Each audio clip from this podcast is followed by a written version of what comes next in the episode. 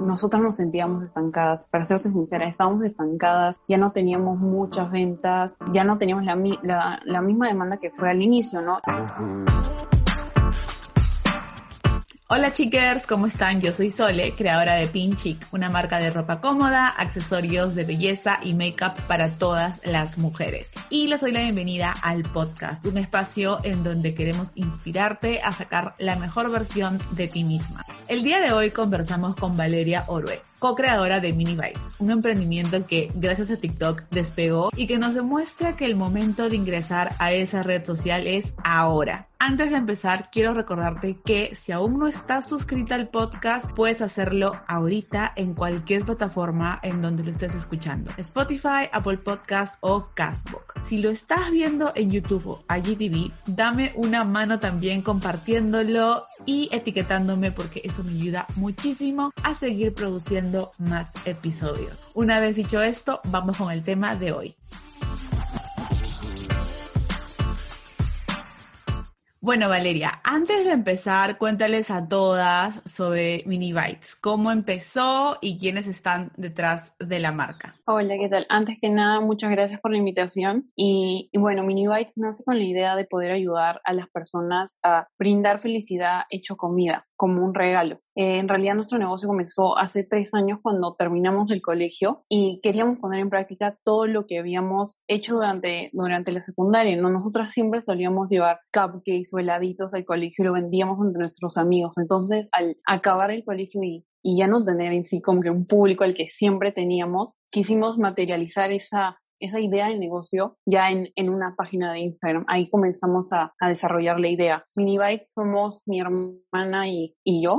Eh, ella estudió gastronomía en Le Cordon, yo estudio economía. Entonces, eh, por ese lado, eh, logramos llevar nuestro negocio a donde está hoy en día. ¿Por qué decidieron ingresar a TikTok? ¿Había una estrategia detrás? Cuéntanos todo y con detalles. Ya, realmente es, creo que es una historia muy graciosa como entramos a TikTok. Todo empezó porque estábamos con el relanzamiento de nuestra marca y se nos ocurrió mostrar la nueva caja o la nueva presentación por medio de un video, abriéndola y mostrando todos los nuevos detalles. Y como ninguna es experta en realidad en en marketing o en editar videos, se nos ocurrió que, que podíamos hacerlo por, por TikTok, porque una amiga nos sugirió que en realidad ahí podía editar videos y ponerle cualquier tipo de música de manera muy sencilla. Hagamos una pausa. Chiker, ¿ya viste lo nuevo en la web de Pinchic? Te va a encantar, en especial si amas las cosas lindas a precio especial. Te presento los Beauty Packs, que son básicamente combinaciones de nuestros accesorios más vendidos en la web. Los clips para el cabello, nuestro famoso peine para pestañas o nuestra increíble toalla facial de microfibra que ayuda a cuidar tu rostro de bacterias. Hemos armado combos divinos para ti a precios buenísimos,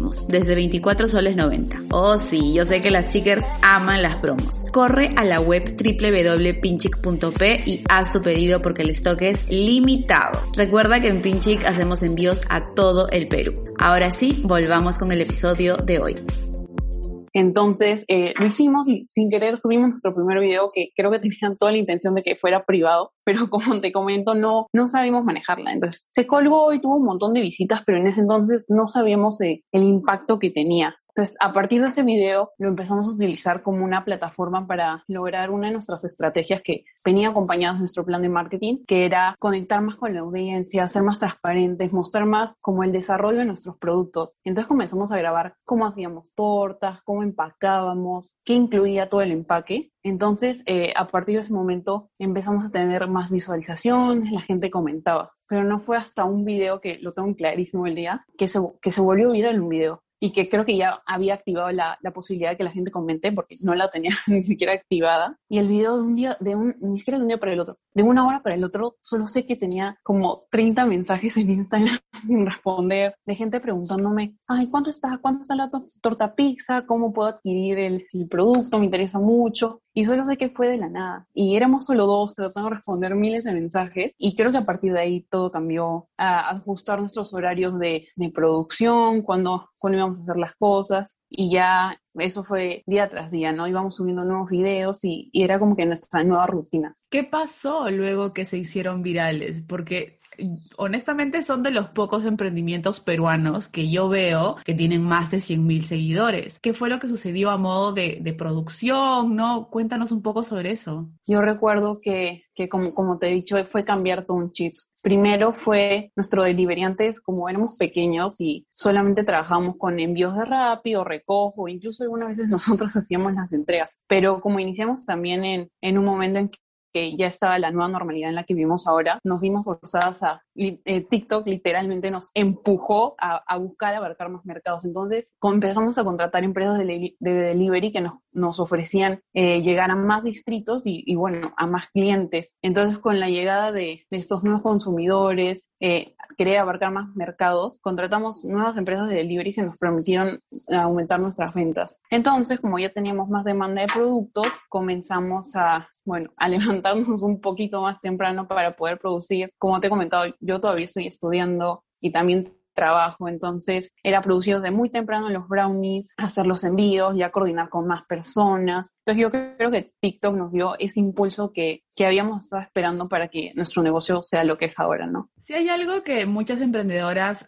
hemos aprendido en el camino es que la presentación del producto influye muchísimo en las ventas. Me imagino que también, o sea, es aún mayor esto en el caso de gastronomía, ¿no? Que es el negocio, ya es el rubro donde ustedes se mueven. Y he visto que en sus redes sociales han sido muy abiertas respecto a los cambios que han hecho como marca. De hecho, lo comentabas hace un ratito, que han sido súper transparentes con todo su proceso. Y mencionaron también en el, el caso de su estética, ¿no? ¿Cómo es que se dieron cuenta que era necesaria hacer esa renovación de imagen, ¿no? El cambio de la cajita, como comentabas. Eh, creo que el cambio, el rebranding lo hicimos en agosto, septiembre, en ese periodo de tiempo. Y antes de eso, nosotras nos sentíamos estancadas. Para serte sincera, estábamos estancadas, ya no teníamos muchas ventas, ya no teníamos la, la, la, misma demanda que fue al inicio, ¿no? Y también las ganas y el amor a nuestro negocio que quizás empezó eh, siendo algo emocionante, algo que te gusta hacer, se, se, tiende a convertir en cotidiano. Entonces, al, al ponernos en contacto con, con esta empresa que nos ayudó con el rebranding, nos ayudaron a enamorarnos, porque así lo puedo decir, enamorarnos nuevamente del negocio y que ahora te puedo decir que me encanta, me encanta trabajar en esto. Fue ese proceso de saber que teníamos uno, un buen producto, porque sí lo era, a la gente le gustaba, nos lo comentaban siempre, pero no, no proyectaba todo lo que, lo que significaba, que para nosotros es dar un regalo.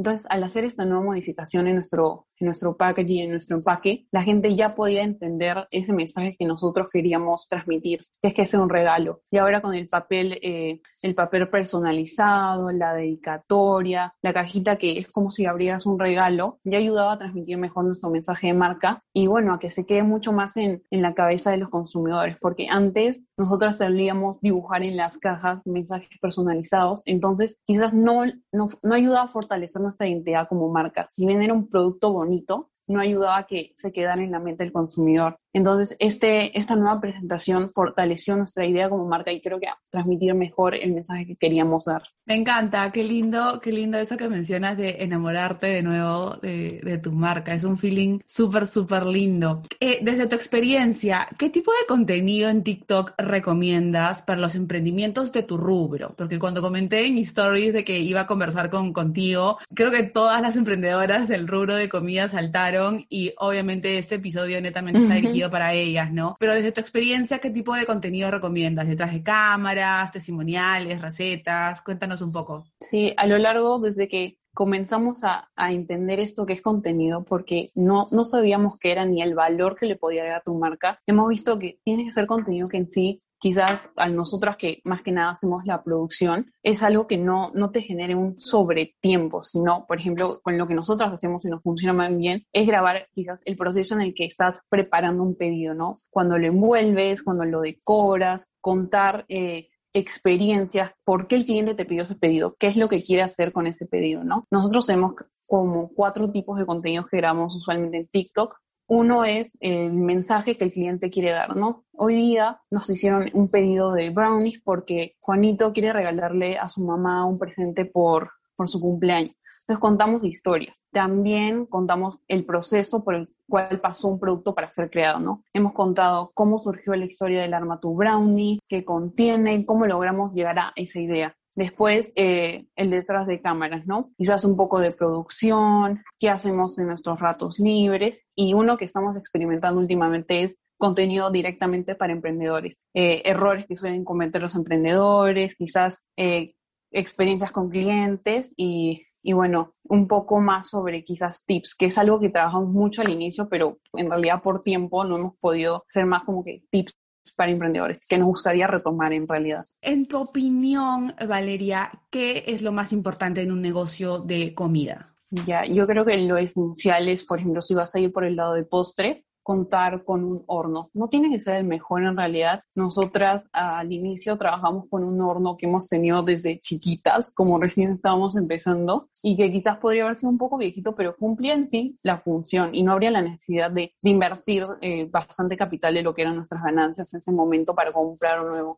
Hace poco hemos adquirido uno nuevo por la gran demanda de productos que hemos tenido, pero que no quiero que la gente lo vea como un impedimento, que debes gastar mucho quizás en, en bastante capital para, para poder tener tu negocio, ¿no? De ahí algo que siempre, siempre recalco que es esencial son tener bastante bowls, bowls para mezclar, bastantes tazones. Y bueno, si vas a hacer eh, salsas o cualquier tipo de, de decoración, tener una batidora. Y si vas a hacer quizás salados, eh, contar con, con, los elementos esenciales como buenos cuchillos. En realidad depende mucho del rubro específico al que vayas a, a dirigirte. Valeria, y, a, y, ahora después de todo lo que han pasado y de toda esta, esta gran acogida que han tenido gracias a TikTok, ¿siguen siendo tú y tu hermana o ya tienen más personas en el equipo? Por ahora somos mi hermana y yo. Tenemos ayudantes, eh, quizás por temporada en San Valentín sí, requerí, sí, requerimos ayuda de alguien más porque era bastante, era bastante volumen de ventas, pero como todavía trabajamos desde casa,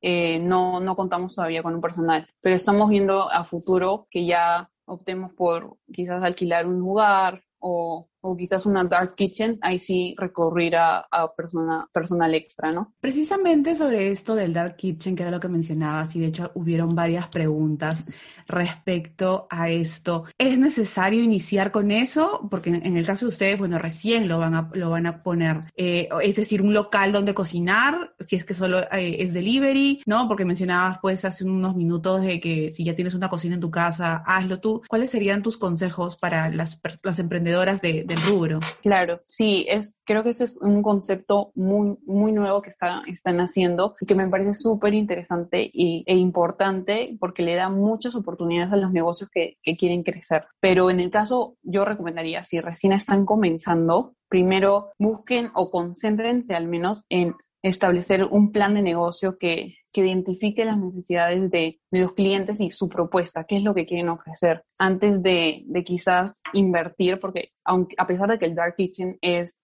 implica menor inversión que alquilar un lugar, adquirir todos los equipos que necesitan, sigue siendo una inversión bastante alta por lo que nosotros hemos estado averiguando. Entonces creo que si es algo que recién vas a empezar y puedes hacerlo desde tu casa y cuentas con los implementos ya, quizás no sería necesario para que un emprendedor que recién comienza lo, lo aplique, ¿no? O lo necesite. Valeria, ¿qué consejos finales podrías darles a todas las chicas que están escuchando este episodio y que tengan un emprendimiento de gastronomía o que quieran empezar uno? Chicas, bueno, yo les diría que, que no dejen que el miedo les, les impida mejorar o probar algo nuevo. Si ya tienen un negocio, busquen qué pueden cambiar, por más chiquito que sea, y que claramente esté dentro de su presupuesto, eh, que puedan mejorar, quizás invertir un poco más en, en la fotografía para sus productos, que si trabajan con comida es muy importante porque ahora ya no tenemos la facilidad que el cliente puede ver el producto y ver que se ve bien, que se ve apetecible, sino que ahora las redes sociales son la pantalla o son su carta frente al consumidor. Entonces, enfóquese mucho en fotografía, que es algo que nosotros hemos trabajado mucho y, creo que, que funciona, ¿no? Atrae al consumidor a querer a querer consumir y probar su producto. Creo que deben rodearse con gente que los apoye y que crean en ustedes. Nosotros estamos muy agradecidas con nuestros amigos, con nuestra familia que nos apoya. Creo que ellos son el motor para que puedas seguir avanzando y, y bueno, las fuerzas que necesitas para, para poner tu emprendimiento a, a mejorar y a seguir. Me encanta. Valeria, eh, cuéntales a todas las chicas dónde pueden encontrar a Minibytes. Bueno, chicas, nos pueden, nos pueden encontrar en Instagram como Minibytes Perú y en TikTok también como Mini Bites Perú. Y recientemente hemos eh, abierto nuestro WhatsApp Business y es que quieren un contacto más personalizado, también nos pueden escribir por ahí. Lo máximo, Valeria. Millones de gracias por acompañarnos el día de hoy. Muchas gracias a ti.